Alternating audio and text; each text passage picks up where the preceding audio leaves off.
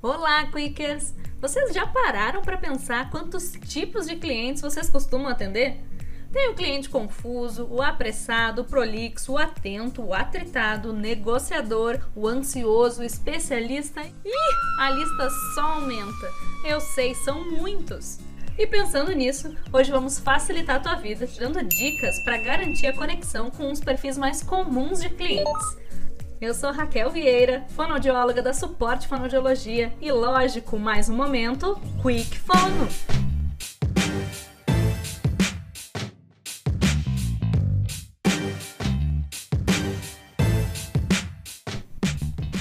Beleza, Quickers, bora lá então. Cliente indeciso. É o tipo de cliente que adora pesquisar. Ele sempre compara o teu produto com o dos concorrentes. Para se conectar com ele, conheça muito bem do que tu está falando, domine o assunto. Mostre os teus diferenciais e benefícios e o porquê que a tua oferta é a melhor. Capriche na comunicação que vai dar certo. Yes! Cliente apressado. São aqueles que não têm tempo nem mesmo para respirar e muitas vezes nem paciência para escutar todos os detalhes que a gente quer passar. Esse perfil gosta de atendimentos que vão direto ao ponto, então sem muito rodeio. Procura simplificar as suas orientações e ser objetivo. Foca na comunicação assertiva. Cliente atritado. Tchê, eu tô sabendo. Esse perfil é bem complicado. É um cliente impaciente, muitas vezes intimidador e sempre tem uma resposta pronta na ponta da língua para contra-argumentar contigo.